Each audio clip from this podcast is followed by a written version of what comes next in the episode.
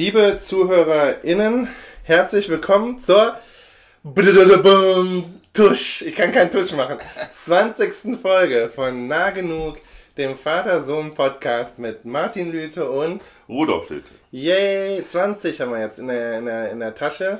Und ähm, ja, und ihr hört schon an meiner ähm, leicht euphorischen äh, Grundstimmung, dass ich ähm, gerade äh, gerade noch ein Streuselbrötchen essen konnte und, und, und völlig, ähm, völlig überzuckert bin. Also ich gehe jetzt völlig gedopt in diese Runde hier, ähm, weil ich nämlich ähm, in Aachen sitze. Und das hat natürlich hoffentlich auch den Vorteil, dass, ähm, wo ich den Mikrofonständer vergessen habe, ähm, ihr uns alle wieder besser hört heute. Und ähm, ja, und ich gebe mir Mühe, deutlich zu sprechen, weil beim letzten Mal war es ja sowohl die eigene Nuschelei als auch die Technik, die es schwer gemacht hat. Und jetzt sind wir für die 20. Folge da. Und ich, so wie ich das verstanden habe, hat mein Vater hier eine lange Rede vorbereitet. Und ah, das ist gemein.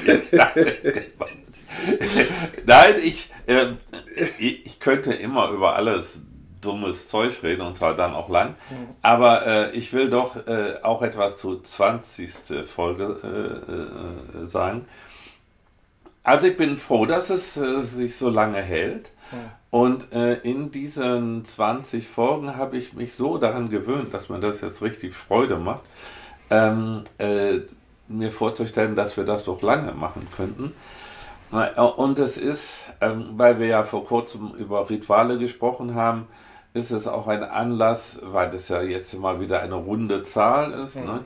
ähm, ähm, das irgendwie mit mehr äh, sozusagen Feierlichkeit zu begehen äh, als äh, Daher Und deshalb habe ich jetzt äh, zum ersten Mal seit vielleicht 40 Jahren stimmt, ja. ein Streuselbrötchen auch gegessen. Und zu meinem Schock bist du so halb begeistert. Ich bin nicht genauso begeistert wie du, äh, aber ich weiß, dass ich da hier im Rheinland in einer kleinen radikalen Minderheit bin, denn Streuselbrötchenliebe ist sogar ein, ein Slogan, ja, ne? der hier sozusagen im Aachener, äh, in der Aachener Lokal äh, Selbstbeweihräucherung eine große Rolle spielt.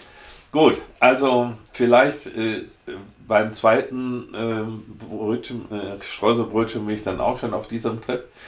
Jetzt aber wollte ich sagen, 20, 20 äh, Folgen, das ist stattlich äh, und ich bin sehr glücklich darüber, dass es äh, so weit gekommen ist und auch weitergehen wird. Es gibt mir aber auch gleichzeitig Anlass, darüber nachzudenken, was mich in diesen 20 Fonds so immer mal wieder besonders interessiert hat. Und das ist das folgende. Jetzt kommt die längere Rede. Mhm. Ähm, wir haben uns immer ganz gut verständigen können, äh, auch dann, wenn unsere Ausgangspunkte oder unsere Grundüberzeugungen nicht ganz nah beieinander lagen. Aber meiner Einschätzung nach bleibt, auch dann, wenn wir uns verständigt haben, immer doch ein Rest von Andersheit. Mhm. Und zwar derart, dass ich glaube, die, so wie du auf die Welt guckst und wie du mit der Welt umgehst, ist doch letztendlich etwas anders, als das bei mir der Fall ist. Und ich habe in den letzten Tagen darüber nachgedacht, ob man sagen könnte, dein Blick auf die Welt ist geprägt durch, durch äh, utopische Vorstellungen oder sagen wir mal, äh, im Hintergrund deiner Weltbewertung stehen bestimmte Utopien. Äh, und das habe ich jedenfalls nicht im gleichen Sinne. Ich bin ja ein Skeptiker, aber auch nicht ein pessimistisch zynischer Skeptiker, sondern ein optimistischer und, wie ich sagen will, äh, idealistischer äh, Skeptiker. Und deshalb äh, schlage ich vor, dass wir heute über die Frage sprechen, was ist der Unterschied zwischen utopischem und idealistischem Denken. Ja, also dann wäre das Thema, weil wir ja immer Hauptwörter benutzen, ja. ne? ähm, und äh, immer nur, also meistens so, ja, dann würden wir sagen, ist das Thema Utopie und Ideale oder ja. Utopie und Idealismus. Weil du hast mir nämlich gesagt, äh, dein, dein Pitch bei mir war, nämlich, äh, ihr müsst euch das so vorstellen, meistens pitchen wir uns gegenseitig sozusagen die Themen. Irgendwer hat eine Idee und wir sprechen dann ähm, mal, ja, also eine Woche oder sowas oder ein paar Tage bevor wir wissen, dass wir aufnehmen können oder wollen, das Thema ab. Und da hast du jetzt gesagt, Utopie und Ideale. Und, und bei mir war das dann wie oft, wenn du ein Thema vorschlagst, dachte ich so, ja, ja, okay, können wir drüber reden.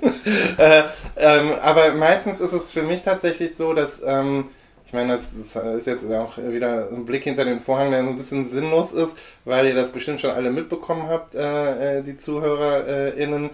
Ähm, mich inspirieren tatsächlich die Gespräche in dem Moment ähm, oft und ich finde auch oft erst das, was ich sagen will, in dem Moment, weil ich ähm, weil ich für dieses Podcast äh, Form äh, mich nicht so akribisch vorbereite und deshalb habe ich jetzt, ähm, du hast mir das jetzt gesagt, äh, also ich wusste, dass die längere Rede kommt, habe ich ja, ne, und, äh, und ich finde das sehr einleuchtend, was du, ähm, was dich umtreibt und, äh, und es passt auch, dass es die 20. Folge ist, in der wir uns jetzt quasi radikal mit Utopie und Idealismus befassen, weil wir uns ja in der 10. Folge mit Optimismus und Pessimismus befasst haben. Super. Und das spricht ja zueinander irgendwie. Ähm, und insofern ist es jetzt sozusagen die nächste Eskalationsstufe, wenn man will.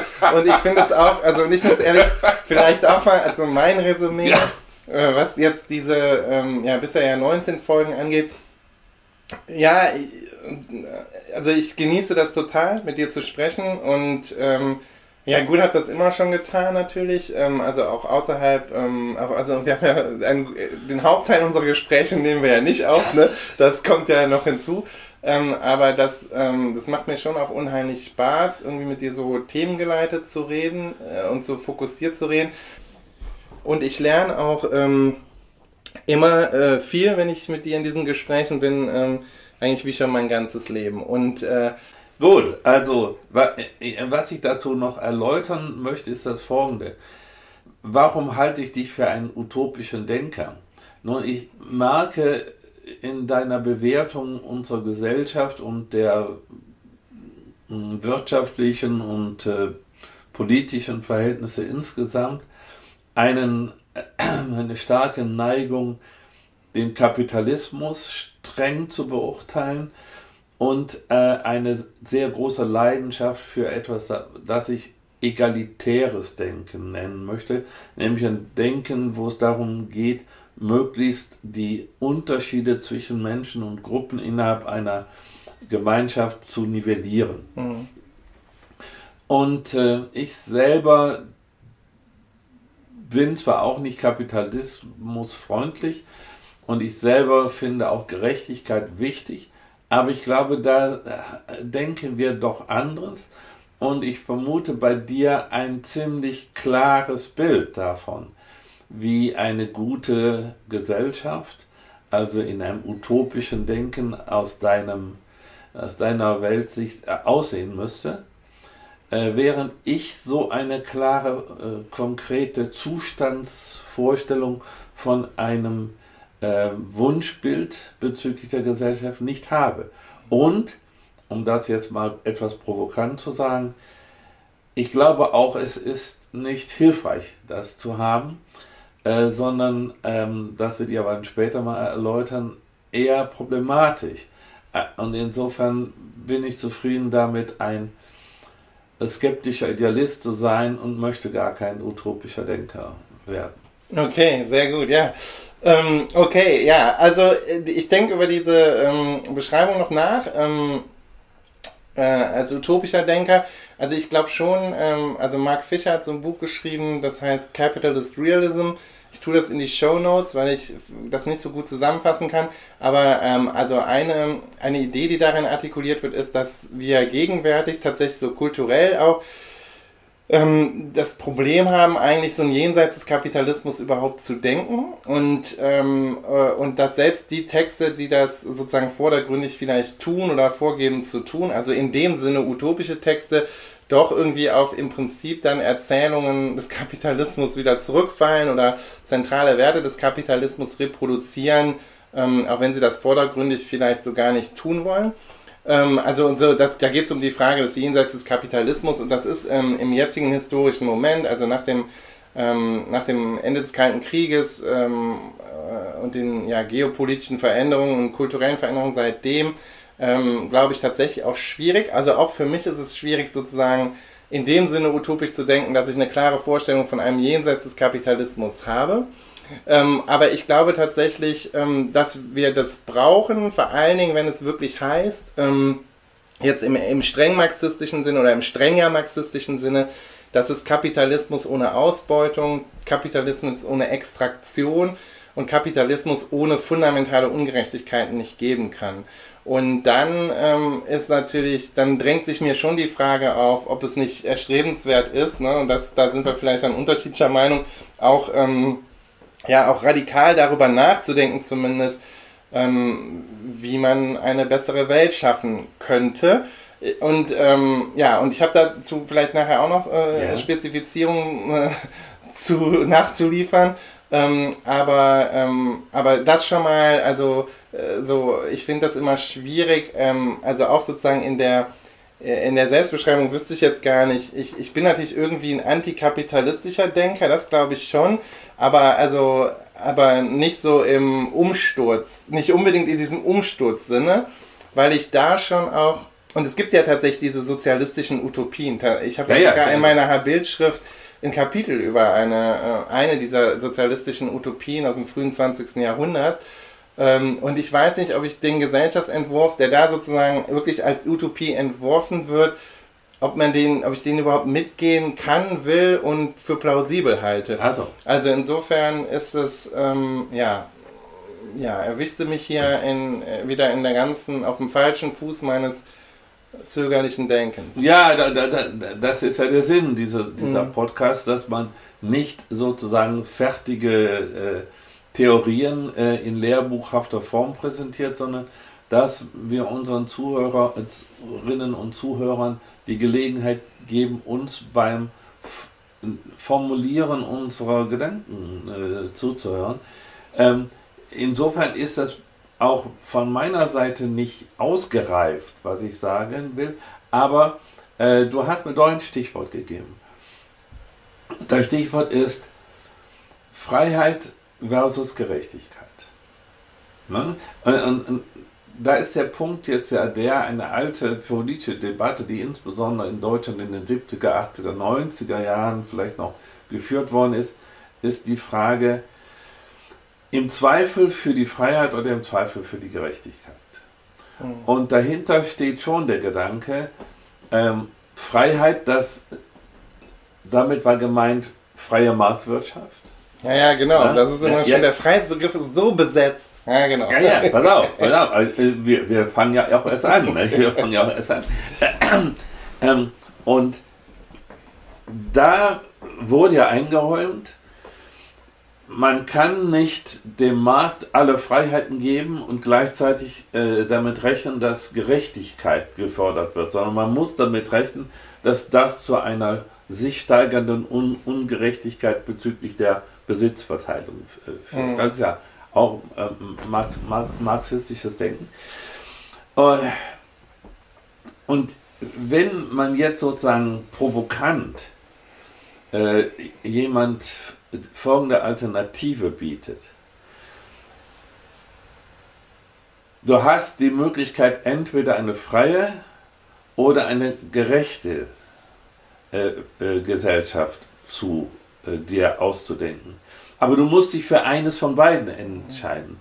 Du, du darfst nicht sagen, ich hätte gerne eine halb freie und halb gerechte Gesellschaft, sondern du musst sagen, wenn es hart auf hart kommen, wäre, wäre mir Freiheit wichtiger oder Gerechtigkeit? Da würde ich fragen, was wäre deine Antwort? Meine Antwort wäre, in diesem Falle wäre mir Freiheit wichtiger. Nee, also ich verstehe ja. das aber auch. Also es sind wieder für mich so, also damit kann ich aber auch gar nichts anfangen. Gut, weil ich finde, also das ist, das sind jetzt, also diese Festlegungen auch so, also erstens sind frei, also man, man, die Setzung finde ich problematisch müssen Freiheit und Gerechtigkeit, ist das ein Widerspruch? Muss das auch im Kapitalismus ein Widerspruch sein? Ja, vielleicht, wenn man halt, wenn, wenn Freiheit immer in dem, im ersten, wenn man immer nur wie die FDP denkt, dass Freiheit immer nur die Freiheit des Marktes ist oder die Freiheit auf dem Markt ist und man da in keinster Art und Weise steuern darf, zum Beispiel, ne? Dann ist es aber für mich jetzt nur eine Art der Freiheit. Aber es gibt ja auch Elemente von Freiheit, die durchaus für Gerechtigkeit sorgen. Also zum Beispiel die Freiheit zu reisen für alle Menschen überall auf der Welt. Wäre ja. ja auch was, was Gerechtigkeit schafft. Also insofern ist das überhaupt kein Gegensatzpaar. Verstehst du? Es ja, ist nur ein Gegensatz.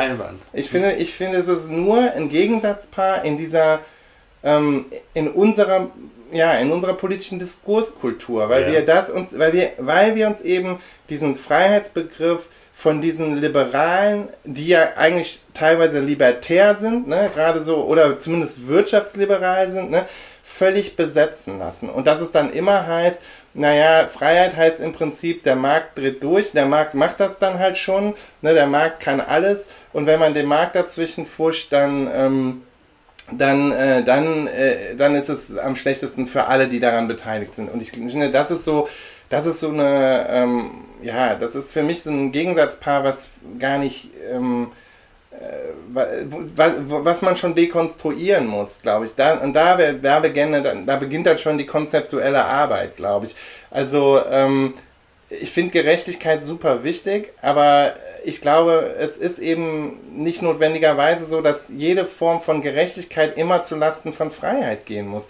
Und umgekehrt, dass Freiheit immer heißen muss, es wird deshalb ungerechter.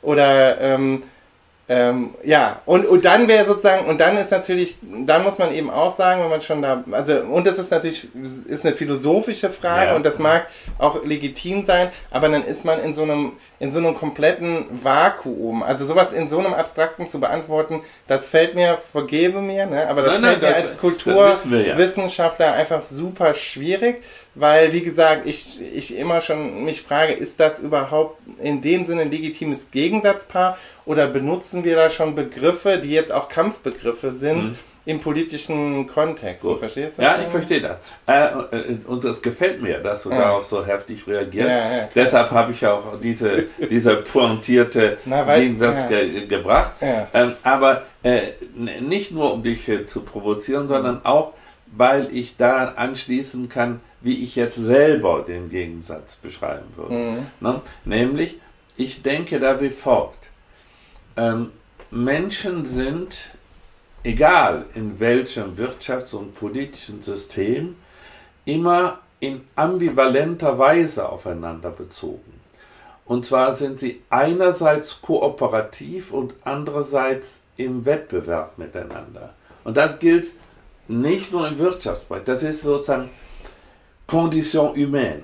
Mhm. Menschen sind für sich ähm, im, oder jeder einzelne Mensch und jede Gruppe von Menschen ist mit anderen Gruppen von Menschen, beziehungsweise jeder einzelne Mensch ist mit an anderen einzelnen Menschen in einem ambivalenten Verhältnis, nämlich in, in einem Freund-Konkurrent-Verhältnis.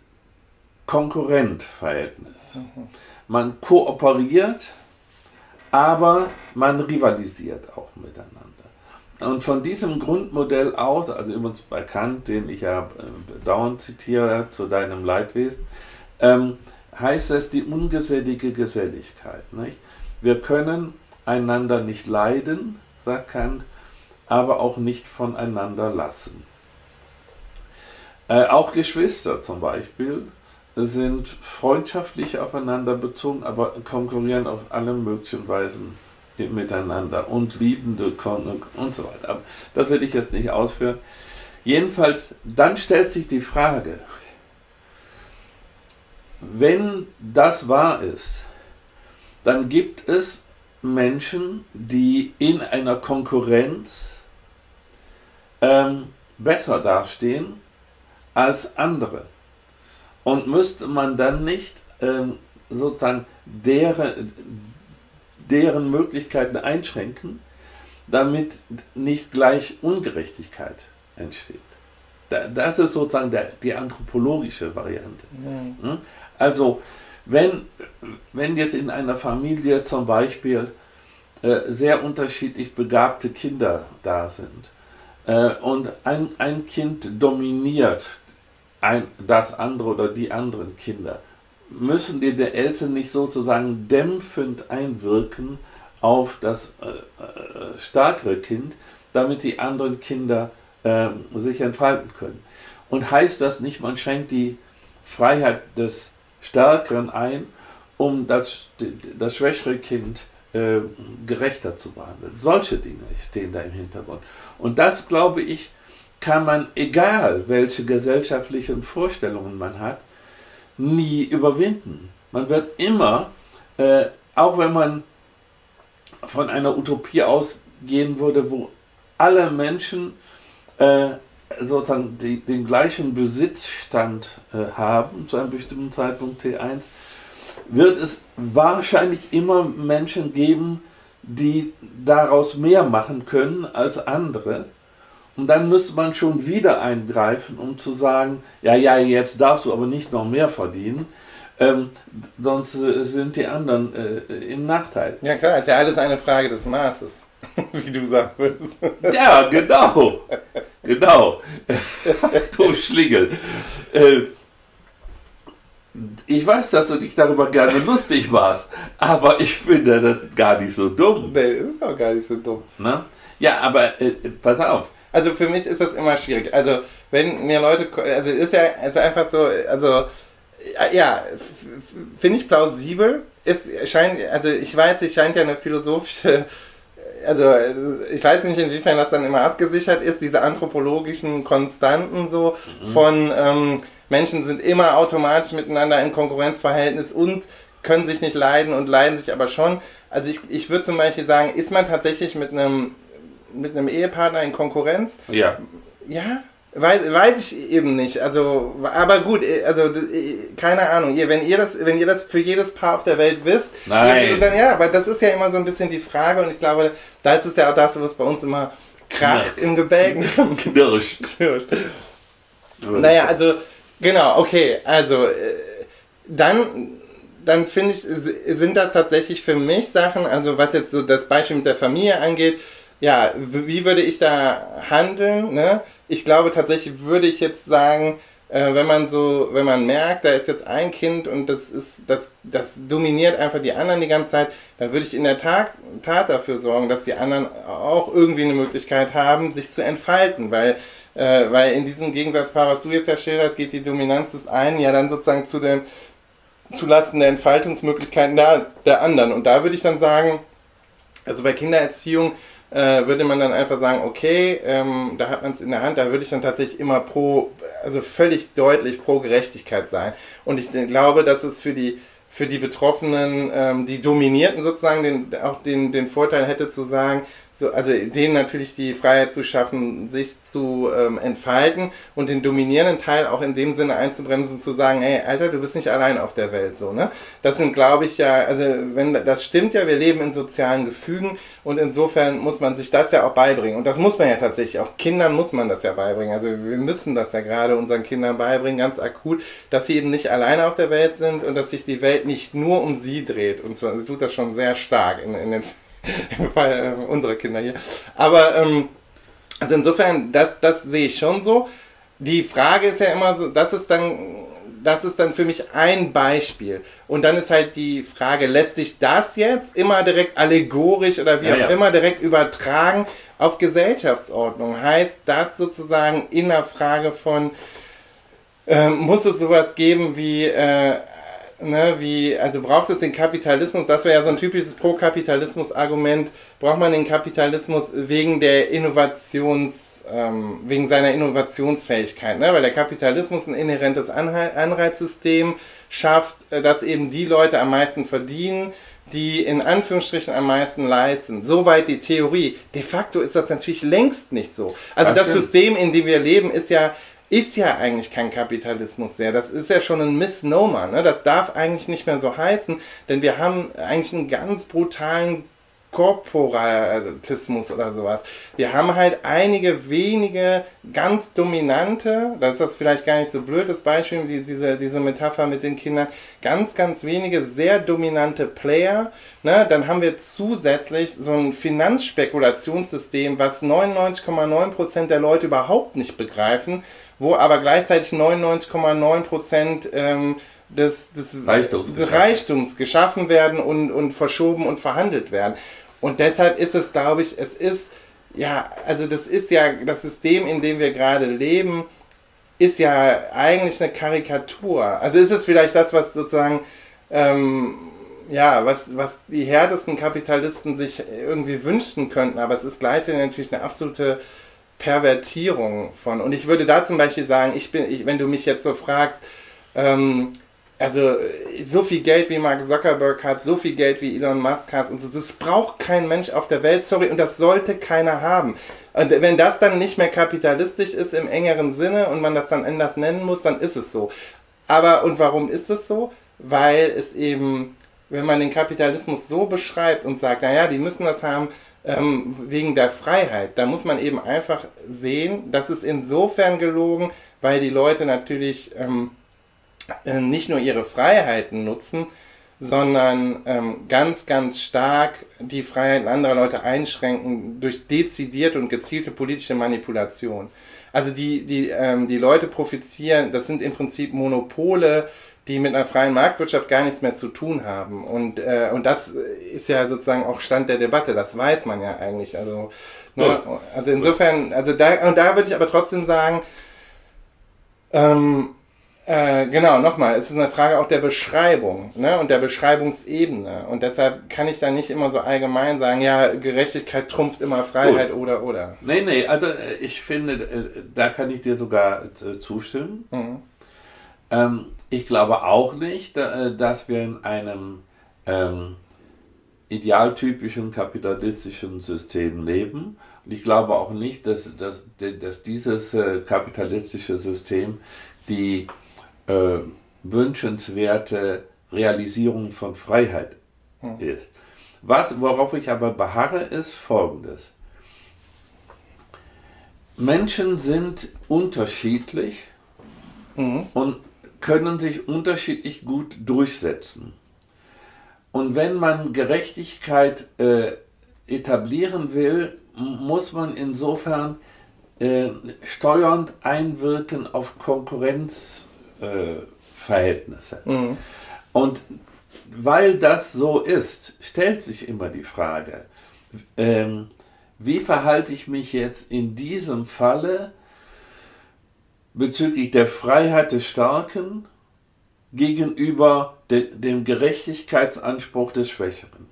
Und, und, und, das kann man ja, auf, vielen auf, Ebenen, vielen Ebenen, genau. Und auf würde, vielen, vielen genau, Ebenen. Okay. Ne? Also zum Beispiel ist dann auch in einer Klasse die Frage, ja, äh, orientiere ich mich bei meinen Leistungsanforderungen an die Schülerinnen und Schüler ähm, an, dem, an der stärksten Gruppe oder an der schwächsten Gruppe oder einer, einer imaginierten mittleren Gruppe? Wie mache ich das?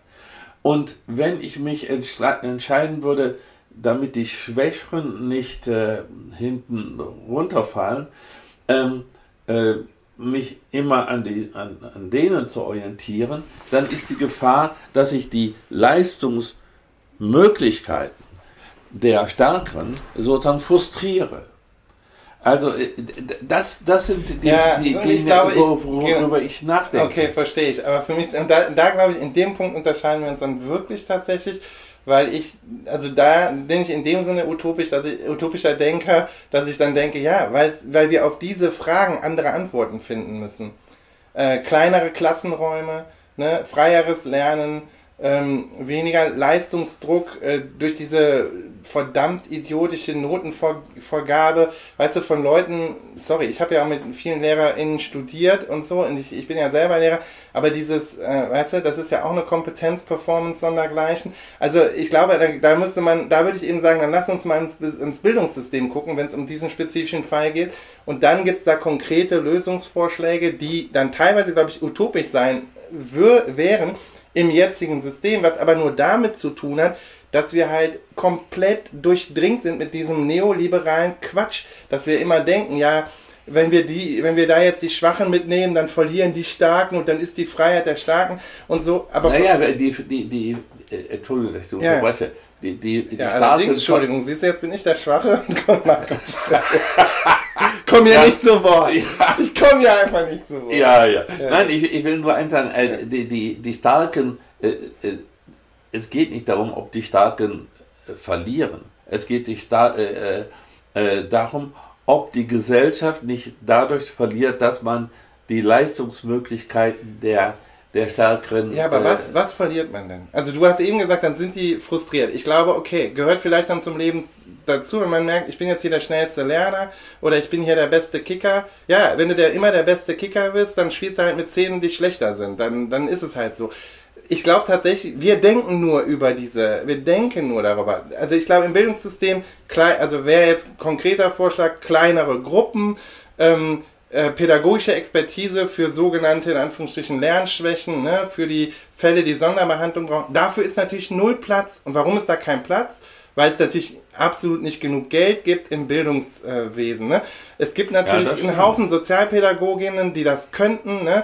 die man vernünftig bezahlen müsste, die man an Schulen bringen müsste und so weiter und so fort. Also äh, ich hätte da ein paar Ideen. Gut, das also, wirkt aber alles tatsächlich im jetzigen politischen Kontext tatsächlich linksutopisch. Und warum? Weil die fucking Aldi-Brüder, Entschuldigung, jetzt sage ich es aber mal, weil die da sitzen, nicht mehr wissen, wohin mit ihrer Kohle, ja, und, und, und dann da halt einmal zu einem Charity-Event gehen. Und und da denke ich halt, also da, da in dem Sinne wäre ich tatsächlich Umverteiler. Da würde ich sagen, sorry, wer halt, ich weiß es nicht, aber ich denke mir jetzt irgendwas aus, 4 Millionen hat oder 5 Millionen hat oder lass es 10 Millionen sein, so der Rest ist einfach, gibt's nicht. Braucht keiner. Also so, du, du wärst für, für sozusagen für eine Art äh, ähm, Deckelung von Privatvermögen. Deckelung von Privatvermögen. Mhm. Und dann halt dafür sorgen, weil das ist ja auch, und ich meine, das wissen wir jetzt auch, jetzt bin ich, äh, ne, das wird ja dann vererbt und so. Also dann, und dann ist ja das nächste, diese, diese meritokratische Erzählung des Kapitalismus. Ne? Das ist ja immer dieses, die Stärksten in der, Schu in der Schule sind dann die, die den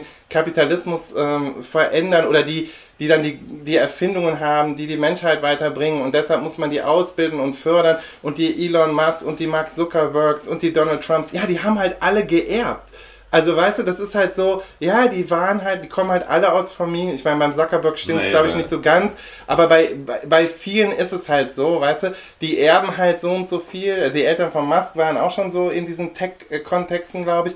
Und dann, äh, dann, dann, dann braucht ja keiner erzählen, die waren halt fünf Stunden länger im Büro, habe ich halt schon mal gesagt. Diese, ja, ja. Nee, diese da, beknackten da, da, Erzählungen, verstehst du? Da haben wir schon drüber Okay, und da, jetzt, du willst Utopie, jetzt kriegst du Utopie. Also, äh, wirklich, also Privatvermögen einfach komplett deckeln und dann sollen halt hier die Gebrüder Albrecht gucken, ähm, dass sie dann da irgendwie, ähm, die dürfen ja dann da ihre, wenn das so toll ist, diese Supermarktketten zu haben, sollen sie ja da weitermachen. Aber dann fangt mal an mit Umverteilung alleine innerhalb des Unternehmens. Was verdienen die Leute, die da samstagsabends bis 21 Uhr sitzen?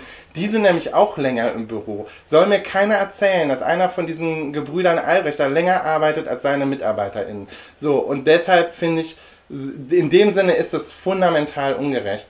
Und ähm, ja, und äh, wenn das eben halt so ist es halt im Kapitalismus, dann kann ich so sagen, ja, dann soll es aber bitte echt nicht so bleiben. Also da wäre ich dann tatsächlich, da wäre ich dann wirklich dafür, ähm, dass man das deckelt. Das ist ähm, systeminhärent. So, und jetzt kommt die nächste, das nächste Problem. Wenn du über Utopie, also wenn du über Gesellschaft, wie sie jetzt ist, einfach nur nachdenkst, in dem Sinne von, naja, aber wir brauchen halt, ähm, also, ähm, äh, wir haben halt, dieser Markt muss frei sein und so. Ja, aber wenn wir so weitermachen mit dem freien Markt, ja, ohne an dem System was zu verändern, haben wir bald überhaupt keinen Markt mehr, weil dann haben wir hier auch keinen Planet mehr. Also es ist halt einfach so, diese Klimakatastrophe ist halt real, ne? Und die kommt halt. Und all der Profit, den die Leute jetzt machen, das wird aufgefressen durch globale Katastrophen. Und es trifft jetzt gerade, wie das immer so ist, trifft halt die Leute, die, denk mal an die Leute hier 100 Kilometer weiter im Ahrtal oder so und 10 Kilometer weiter in Ficht, wo sie weggeschwommen sind. Ne? Das sind private Häuser äh, von Leuten. Ne?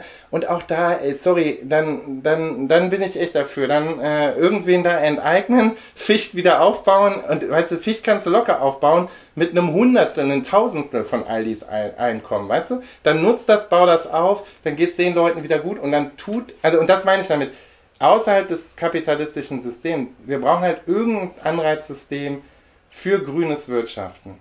Wenn wir, ja, das, das und da, wenn wir das nämlich nicht hinkriegen, dann brauchen wir überhaupt kein Wirtschaften mehr. Und interessanterweise ist, ist das ja ein Problem des Marktes.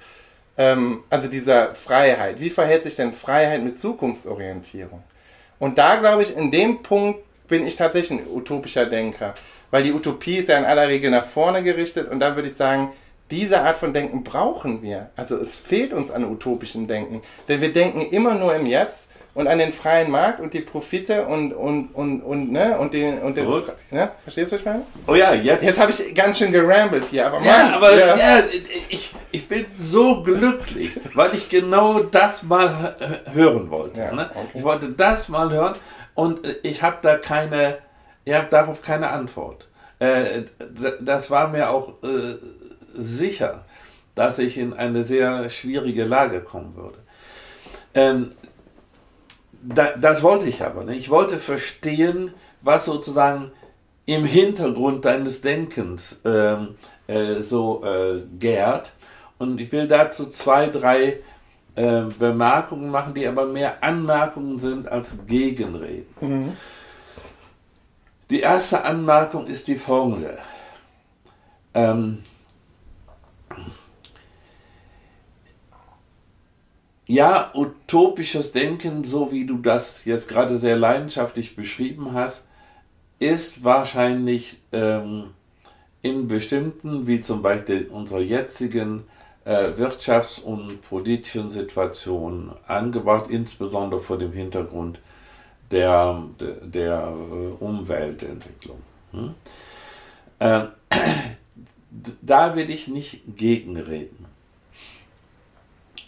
Was mir aber wichtig erschien, und darauf habe ich mich jetzt immer beschränkt, weil mir utopisches Denken so äh, problematisch sozusagen äh, schien, äh, und ich will dir gleich sagen, warum es mir problematisch erschien, ähm, war, dass ich mir sage, es reicht, wenn wir uns Regeln geben, wie wir schrittweise äh, bestehende Verhältnisse verbessern, ohne dass man dann schon wissen muss, was ist das Endziel von dem Ganzen. Denn wenn man das Endziel dann erreicht hat, ist es niemals das Endziel, weil sich es immer weiterentwickelt. Nicht? So denke ich da. Mhm. Ne? Ah, und da ist dann mein Plädoyer, wir müssen bestimmte Werte methodisch schützen zum Beispiel ähm, die Würde des Menschen, die Freiheit des Menschen, das Recht und die Gerechtigkeit, solche Dinge, die, die, die Möglichkeit, dass Menschen mündig bleiben. Ja, aber äh, tun wir ja nicht. Das ist ja das Interessante. Wir tun es ja nicht. Äh, äh, pass, ja, ja, pass auf, das ist genau der Punkt, warum ich denke, dass du ein utopischer Denker bist und ich eben nicht. Ähm, äh, ich erlebe es für, als typisch für das utopische Denken, dass kleine Fortschritte als nichtig erlebt werden. Ähm, und ähm, ich als idealistischer Denker denke so, jeder kleine, auch jeder kleine Schritt ist wertvoll, wenn er in die richtige Richtung geht. Mhm und wenn er auf die richtige Weise zustande kommt. Während utopische Denker meiner Meinung nach dazu neigen, den gerade vollzogenen kleinen Schritt daran zu messen, wie viel denn noch gemacht werden muss, damit äh, sozusagen äh, ein einigermaßen plausible Annäherung an das Endziel erreicht ist. Ja. Und da unterscheiden wir uns. Ja, aber das ist vielleicht auch ein Luxus einfach. Ich meine, ganz ehrlich, weil also diese, ähm, diese, es, es wird langsam. Du meinst, wir haben die Zeit nicht? Ja, wir haben die Zeit einfach nicht, was die Klimaziele angeht. Und also, und ich würde auch mal sagen, wenn man jetzt das Gefühl hat, jetzt haben wir eine grüne Regierung gewählt und das tun die Leute ja genau deshalb, weil sie das Klimathema wichtig finden. Und dann kommen diese Leute nach Berlin und, äh, und fangen an zu regieren und du siehst, sie lassen sich halt entweder krass abkochen von den Liberalen, mit denen sie zufällig da auch in die Regierung gehen können, oder es, es, es lässt sich einfach politisch gerade nicht mehr verwirklichen. Dieses, also es wurde, die Grünen haben so viel versprochen, was sie als allererstes in diesem Koalitionsvertrag dann verabschiedet haben. Jetzt diese ganzen Augenwischerei mit, ja, jetzt ist auf einmal Atomstrom ist halt grün und so, ne? Und, äh, und dann, und nachhaltig, und dann, dann ist halt so, und dann, dann fehlt uns hier Strom, dann importieren wir den aus Nachbarländern, von denen wir sowieso wissen, da stehen die Kernkraftwerke und so. Das heißt, ich will damit nur sagen, das ist mir, mich ist das echt beunruhigend, wenn ich bedenke, das ist eine, die, die grüne Partei. Das ist ja absolut einmalig, dass sie mit dieser Stimmenzahl ähm, und anteilig gewählt wurden und eigentlich natürlich den, den auf einen Regierungsauftrag haben, zu sagen, wir machen jetzt grüne Politik und wirklich die größten Probleme haben. Ich, ich meine, ich sollte jetzt hier nicht, ne, ich will mich jetzt ja hier nicht bekennen, aber die größten Probleme haben, das irgendwie in die Tat umzusetzen. Als Teil dieser Regierung und insgesamt. Und also, wo man wirklich sagen könnte, ich, die leben damit nicht gut. Ich glaube nicht, dass es Frau Baerbock und Herrn Habeck gut geht gerade, weil sie da ihre Ministerposten haben und sagen, ja geil, ist jetzt super gelaufen. Ich glaube, denen tut das auch weh. Aber irgendwas hält die ja krass zurück und deshalb sage ich nochmal, die haben ja diese Utop die haben ja einen utopischen Wahlkampf geführt. Das lässt sich dann halt überhaupt nicht einlösen. Und ich finde anscheinend, und das sagt mir, wir müssen da irgendwie ran. Also an dieses System muss man ran. Es hat damit zu tun, wo natürlich die Gelder herkommen und so. Also jetzt, das klingt jetzt alles sehr nach Verschwörungstheorie, aber ich finde schon, dass das irgendwie beängstigend ist, wenn eine grüne Regierungspartei so wenig grüne Politik durchsetzen kann. Ne?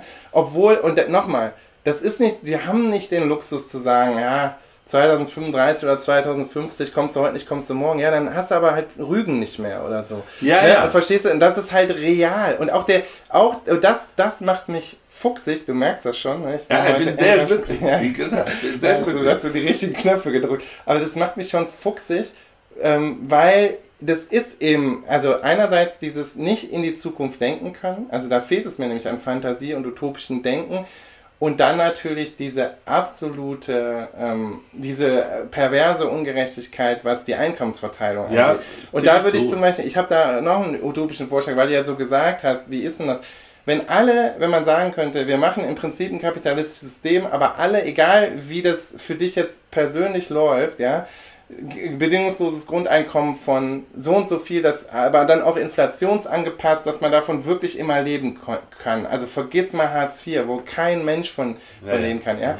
Und sorry, da muss ich wirklich sagen, es ist halt unwürdig, wenn ich in Potsdam jeden Tag Leute Pfandflaschen sammeln sehe, jeden Tag, weil, damit die dann sich ein Brötchen kaufen können. Ja. Das ist halt, und wir, und wir akzeptieren das, und ich finde, und in dem, und da will ich auch nicht aufhören, utopischer Denker zu sein, weil ich, ich, ich schon irgendwie denke, das kann eigentlich nicht die Gesellschaft sein, in der wir leben wollen, wo wir das so achselzuckend hinnehmen und gleichzeitig hinnehmen, dass, nochmal, die Gebrüder Albrecht, die kriegen es heute dicke, aber dass die nicht mehr wissen, wohin mit ihrer Kohle. Die können das niemals im Leben ausgeben. Es sei denn, sie fliegen zum Mars und das ist jetzt das, was sie alle machen. Also wirklich, die schießen jetzt ihre Kohle wortwörtlich in den Weltraum. Und das finde ich ist schon, ist schon harter Scheiß. Also, also, ich glaube, folgendes haben wir erreicht. ja, ich bin sauer. Nein, folgendes haben wir erreicht. Wir haben klar gemacht, mir und glaube ich auch alle, die das jetzt gehört haben, meine Vermutung, dass du ein utopischer Denker bist, bestätigt sich. Okay.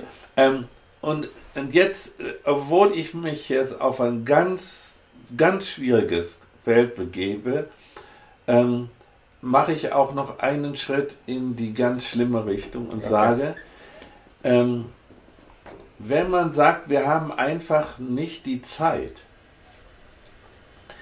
dann steht dahinter ja die Vorstellung, dass bestimmte Dinge erhalten bleiben müssen. Und ich meine da muss man nochmal drüber nachdenken. Also, ich mache mich jetzt mal Der Verbrennungsmotor muss erhalten bleiben. Nein, nein, der Verbrennungsmotor nicht. Aber pass mal auf. Ich glaube nicht, dass wir den Klimawandel äh, gestoppt kriegen. Ich glaube, dass wir ihn vielleicht ein bisschen abgebremst bekommen. Aber dass wir ihn nicht gestoppt be äh, bekommen werden, bedeutet, dass sich bestimmte geografische Verhältnisse ändern werden. Äh, eben hast du mir berichtet davon, äh, dass in Kalifornien äh, äh Land wegbricht und zwar äh, nicht zwei Kubikmeter, sondern richtig. Ne? Ja. Und übrigens vor kurzem ist in, in äh, bei dem Sturm jetzt ist auch wieder irgendwo in Deutschland, mhm. ähm, ich glaube in Sylt oder irgendwo, jede Menge weggespült mhm. worden. Das passiert immer schon und wird verstärkt passieren. Also unsere Welt wird sich auch geografisch ändern. Äh, und du so, auf Holland können wir verzichten. Ja, so, so äh, das hätte ich nicht gesagt. Ja, aber ne? das ist, was ist das aber, denn für ein Projekt? Ja, nee, pass auf. Ja, also, das ist ja nicht ein Projekt. Nee, aber das, das ist umsiedeln. Nein, das ja, die müssen ja irgendwo hin. Ja, Amsterdam muss ja irgendwo hin. Die haben, ein paar, die haben ein paar tausend. Ja, ja, Millionen. Es sind ja sieben Millionen, glaube ich. Äh, äh, nee, pass auf, äh, bevor das jetzt albern wird. Also ich, ich, will's, ich will das, das ganz ernsthaft äh, äh, beschreiben, wie ich das sehe. Ich sehe, dass man bestimmte Veränderungen nicht mehr wird vermeiden können. Und dann ist aus meiner Sicht das Festhalten daran, dass aber Küsten dürfen nicht verloren gehen, unrealistisch. Okay, ja. Äh, dann ist es realistischer zu sagen, wir müssen dann überlegen, was man den, mit den unvermeidlichen Verlusten anfängt. Ja, aber genau, aber du, das ist ja eine Setzung, ist ja nicht. Also es wäre, es ist ja das, was mich so fuchsig macht, es wäre ja nicht unvermeidlich. Äh, doch, es ist unvermeidlich, weil, weil man nicht äh, sieben Millionen Menschen auf der Erde dazu bringt, alle im Gleichschritt äh, sozusagen klimafreundlich sich zu verhalten. Sagte ich Millionen, ich meinte Milliarden. Sieben Milliarden Menschen, die in unterschiedlichen politischen und ökonomischen Verhältnissen leben, Nein, das dazu bekommt, äh, alle im Gleichschritt äh, ö, äh, ökologisch vernünftige Politik zu machen. Nein, okay, aber okay, aber dann in dem Sinne sind wir dann wirklich unterschiedlicher Meinung, weil oh, ich ja. glaube, da würde ich eben sagen, das hat eben, da, da glaube ich, ist, ist noch was sowas. Was halt typisch ist, ist halt die Privatisierung, ähm, ne, die Privatisierung der Initiative. Also wer, ne, also alle Leute fangen jetzt an, vegan zu essen, kaufen sich hybride Autos oder steigen auf Elektroautos um, äh, verzichten auf Kuhmilch, ne, einfach damit sozusagen sie ihren Anteil daran tun. Ich nicht. Ja, du nicht, nee, aber da, ich, ich auch nicht in dem radikalen Maße oder in dem, in dem, äh, in diesem umfangreichen Maße, aber ähm, versuchen halt privat sozusagen so, so ihren CO2-Stempel so gering wie möglich zu halten. Ja, aber das ist genau, das ist, das ist Privatinitiative und das ist genauso ein, auch so ein neoliberaler, neoliberaler Reflex. Dann fühlt man sich gut, hat selber kein Sushi mehr gegessen ähm, und, und tut was gegen das Artensterben und so und die Überfischung, aber das ist, das ist auch alles schön und gut. Ich will da jetzt nicht zynisch werden, aber das Problem ist, wir brauchen ganz konkret ein politisches Anreizsystem und Steuersystem, um die großen, die tatsächlich großen Umweltverschmutzer. Ne? Ja, aber das sind Staaten. Ja, das sind Staaten, genau. Aber da müsste man es dann eben auch irgendwie hinkriegen. Also ich sage ja, man müsste einen radikal grünen Kapitalismus, in den USA nennt man das ja diesen Green New Deal, also tatsächlich alles Innovationspotenzial in diese erneuerbaren Energien, in, in umweltfreundliches, ähm, äh, ne, klimafreundliches ähm, Leben und Miteinander. Ja, man müsste, man das müsste, man, lieber ja. Herr Utopist, ja. Aber dann siehst du, wie Wahlen ausgehen, ja, okay. wenn jemand versucht, mit so einem Programm zum Beispiel die Mehrheit in den Vereinigten Staaten von Amerika zu bekommen. Ja, ja, okay, gut. Also na, klar, in dem Sinne bin ich dann utopischer Denker, dass das dann vielleicht nicht sein kann, wobei man ja sagen muss, Biden hat ja die Wahl gewonnen und die, in dem progressiven Aber. Flügel der Demokratischen Partei gibt es ja zumindest, ist, sind ja diese ja, Stimmen. Ja, ah, okay, gut, aber dann, dann, was ist die Alternative? Die Alternative ist halt zynisch zu sagen, das kriegen wir halt nicht hin, das ist dann halt Zynismus und dann ist es eben genauso, dann muss halt Amsterdam halt umgesiedelt werden. Nur, was mich daran so richtig stört, ist halt, halt wer bezahlt denn das? Das bezahlt ja auch nicht wieder nicht der Gebrüder Albrecht, das zahlt ja dann doch wieder irgendwer, die EU über irgendwelche Steuern. Und das, also in dem Sinne gebe ich dir völlig recht, also da äh, finde ich schon, könnte unser System ungerechter kaum sein, als es das zurzeit ist. Und wie gesagt, ich glaube, dieser, mit diesem externen Druck ähm, des Klimawandels, ne, ähm, also The Creeping Apocalypse, ne, die, die für uns auch schwer zu fassen ist, für uns alle. Und ich meine, ich sage das jetzt auch selbstkritisch, ich fahre ja leider auch Verbrennungsmotor, ähm, mehr als ich sollte so ähm, seit der Pandemie. Aber ähm, das, äh, ne, da sind wir irgendwie alle gefragt. Aber nochmal, ich glaube, das strukturelle Umdenken muss halt eben auf der Ebene stattfinden, dass den, den Leuten, die da hauptverantwortlich für sind, dass es für die ein Anreizsystem gibt. Ne? Also ähm, Fliegen müsste äh, natürlich drastisch reduziert werden, war ja sogar auf dem Wahlkampfticket. Keine Inlandsflüge mehr in Deutschland. Gibt's, ist jetzt wieder gibt's nicht mehr die Rede es von. Es gibt nicht bei den Geschwindigkeitsbegrenzungen. Ja, siehst du. Ja, nicht bei Auf das, Autobahnen. Ja, auf Autobahnen, siehst du nicht. Und das ist halt auch sowas, ne? Also da muss man sich, ich würde dann schon immer dafür plädieren, man muss halt die Debatten führen, die sinnvoll sind.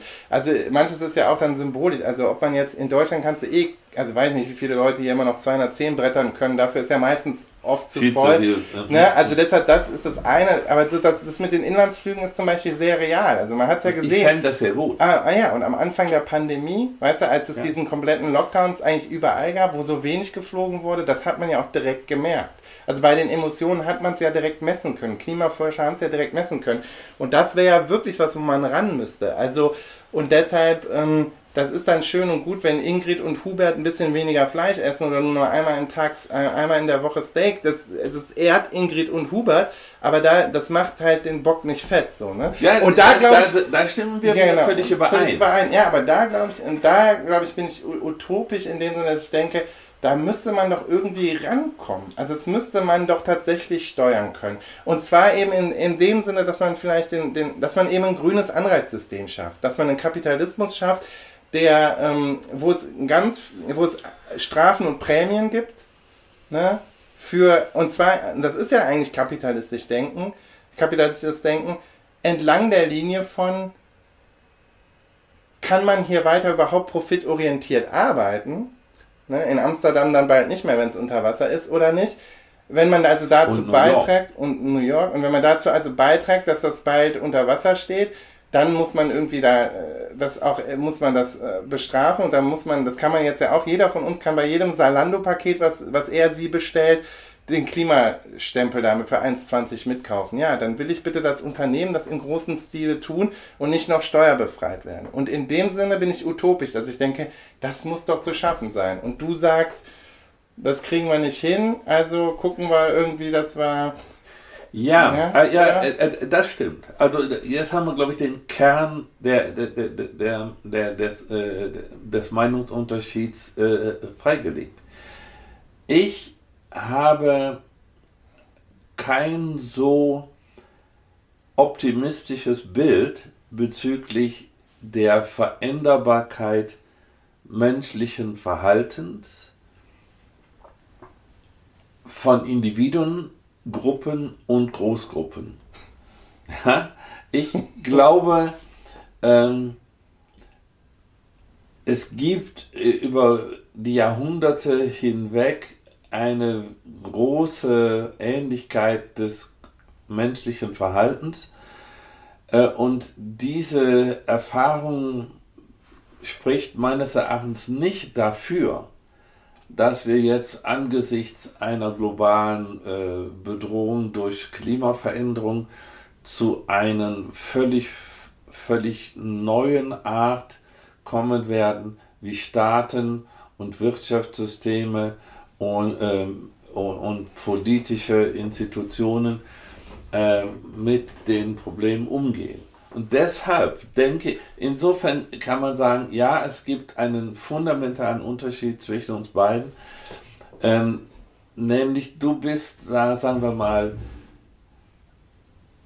optimistischer und energischer, mhm. während ich ein bisschen pessimistischer bin und auch äh, so äh, defetistischer.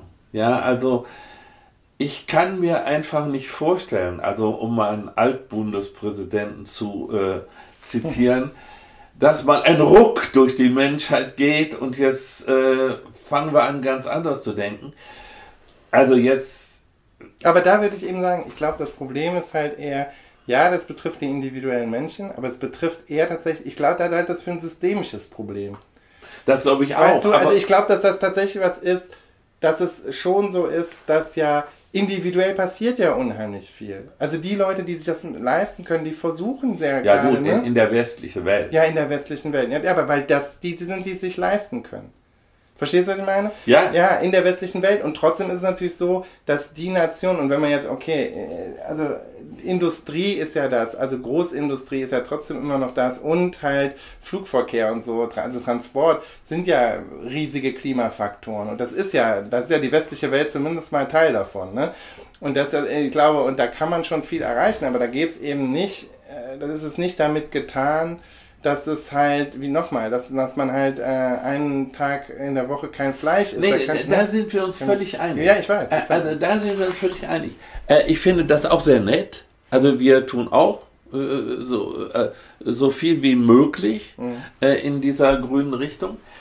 Aber das sind alles Tropfen auf einen heißen Stein oder symbolische Politik, die mehr das Individuum beglückt als äh, die Probleme löst. Ähm, insofern, es muss eine Systemveränderung geben. Da stimme ich dir ja zu. Mhm. Du hältst sie für möglich, ich halte sie nicht für wahrscheinlich. Und jetzt kommt ein Unterschied. Ich glaube nicht, dass die Welt untergeht. Mhm. Ich glaube auch nicht, dass die Welt dann untergeht, wenn sich bestimmte geografische Verhältnisse ändern.